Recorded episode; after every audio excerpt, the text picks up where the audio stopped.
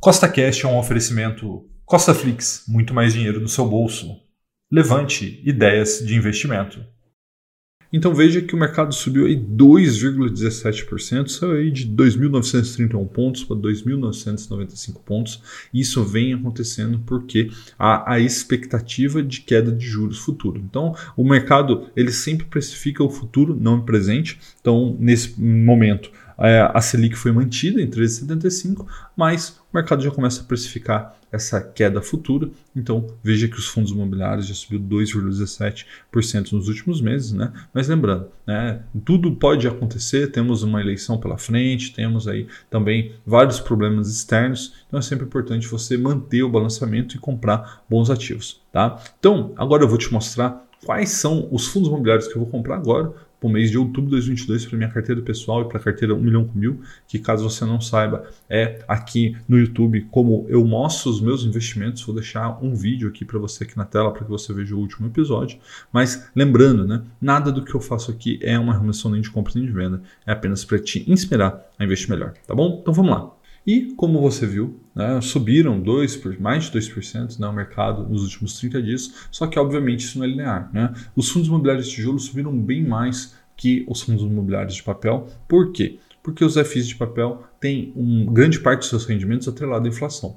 E como nós estamos tendo deflação, os rendimentos dos FIs de papel estão caindo e, obviamente, o mercado, sempre aí muito é, é, especulador, acaba derrubando o preço dos FIs de papel e, na minha visão, isso é uma grande oportunidade. Né? Estamos comprando esses ativos para os próximos 5, 10, 20 anos. Então, se eles estão caindo nesse momento por um fator totalmente momentâneo, né, que é a deflação, então vamos comprar eles. Então, o primeiro que eu vou comprar esse mês é o REC REC R11, né, um FI de papel com perfil aí de middle risk, né, ou seja, ele é mais equilibrado, tem um pouco de CRI high yield, tem um pouco de CRI high grade, mas eles vêm fazendo um belo trabalho e eu vejo que há uma grande oportunidade nele. Vamos dar uma olhada nos fundamentos. Nesse momento, ele negocia por R$ 91,43, né, que é uma oscilação no seu preço nos últimos 12 meses de menos 10,35%, mostrando aí o tamanho da oportunidade.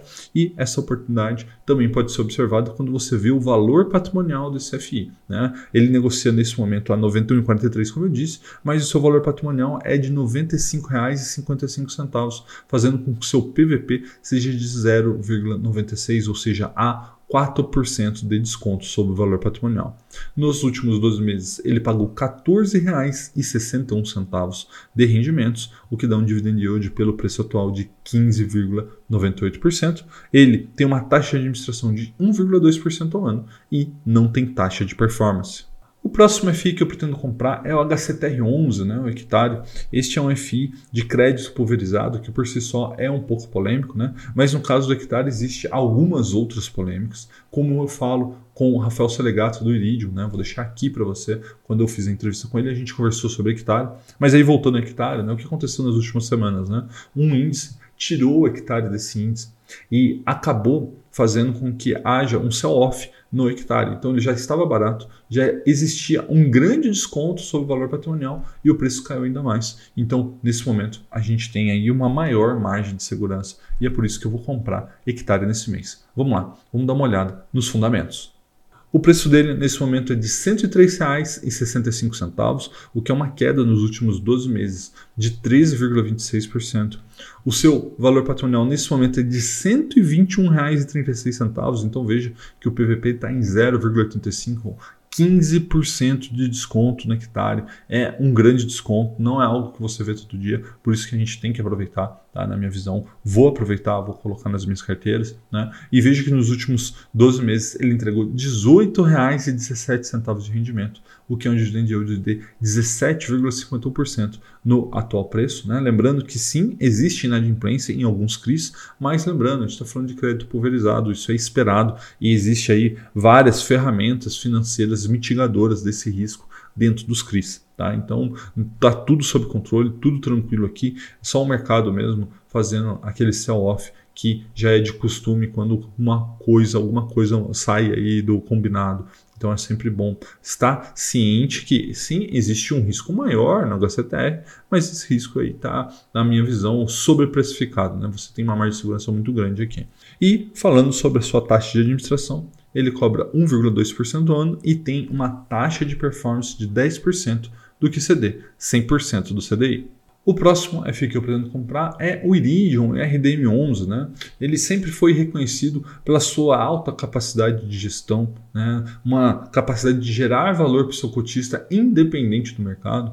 E a gente vê nesse momento né, que o mercado vem caindo, principalmente os rendimentos dos FIs de papel vem caindo e o Iridium consegue se manter ali muito bem, né? muito melhor pelo menos que a maioria dos outros FIs, mostrando a competência da gestão do Iridium. Né? Então isso faz com que eu tenha ainda mais confiança, já sou cotista há muitos anos do Iridium, então tenho ainda mais confiança neles e esse mês, aproveitando algumas quedas recentes, vou comprar mais IRDM11, dá uma olhada nos fundamentos.